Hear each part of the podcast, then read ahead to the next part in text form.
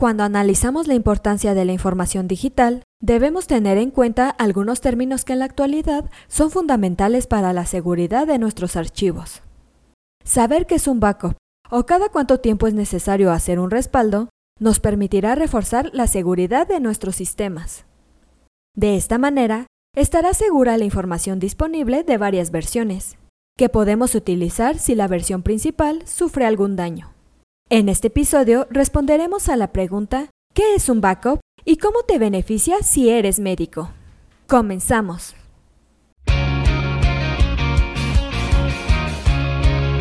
Esto es Asismed, Asistencia Médico Legal, su empresa de responsabilidad profesional médica, en la cual te damos tips, conceptos y tendencias que te ayudarán a destacarte en el sector salud y evitar cualquier controversia con tus pacientes durante el desarrollo de tu profesión. Un backup es una copia de seguridad. Cualquier archivo digital es susceptible a ser copiado y por lo tanto puede disponer de varias versiones idénticas, siempre y cuando esta copia sea autorizada por el titular del archivo. Por lo cual, un backup es una o varias copias de seguridad. Pero ¿por qué es necesario disponer de una estrategia de backups? Un archivo digital puede disponer de varios niveles de protección, pero todos ellos pueden sufrir ataques externos o bien sufrir daños accidentales provocados por personas que sí tienen acceso a su contenido.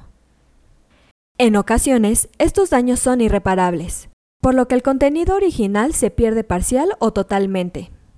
Lo que conseguimos mediante las copias de seguridad es disponer de duplicados, con los que podemos sustituir un archivo dañado. A continuación, analizaremos la importancia de los backups en el sector sanitario. Cualquier archivo digital debe contar con una copia de seguridad, pero en el caso de los archivos digitales sanitarios es de mayor importancia debido a su contenido. Cuando hablamos de seguridad en datos sanitarios, habitualmente nos centramos en evitar accesos no permitidos para impedir que personas no autorizadas puedan consultar información médica privada. Sin embargo, existen otros aspectos muy importantes respecto a la protección de datos médicos. Se trata de la protección ante posibles daños y pérdidas de archivos. Una persona con un historial digitalizado va a disponer de un contenido propio alojado en un servidor. Este contenido almacena la información médica del paciente. Si se pierde o sufre algún daño, se perderá la información que contiene. Las estrategias de backups nos permite proteger archivos ante ataques, pero es una medida de seguridad básica, debido a que permite recuperar información que ha sido dañada.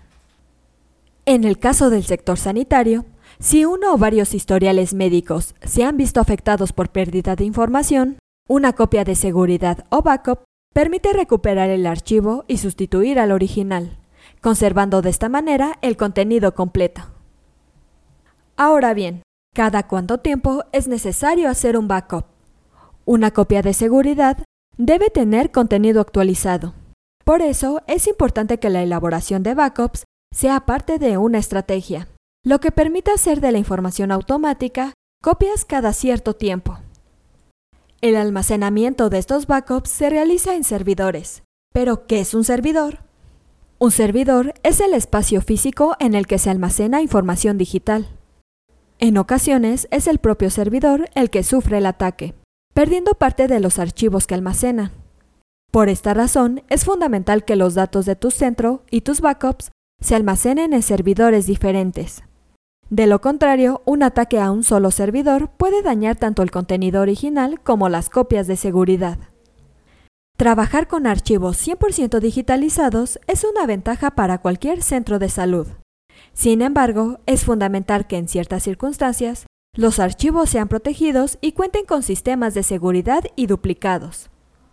Saber qué es un backup y contar con copias de seguridad nos va a permitir trabajar con normalidad ante cualquier circunstancia, incluso si se produce un ataque a nuestros archivos principales.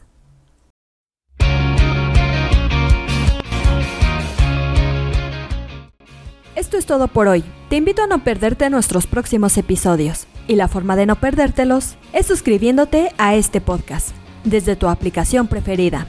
Y si te ha gustado este episodio, no olvides compartirlo en tus redes sociales y con tus colegas. Si quieres disfrutar de más contenido, visita nuestra página en www.asistenciamedicolegal.com, así como nuestras redes sociales como Facebook, Twitter, Instagram, YouTube y TikTok. Hasta la próxima.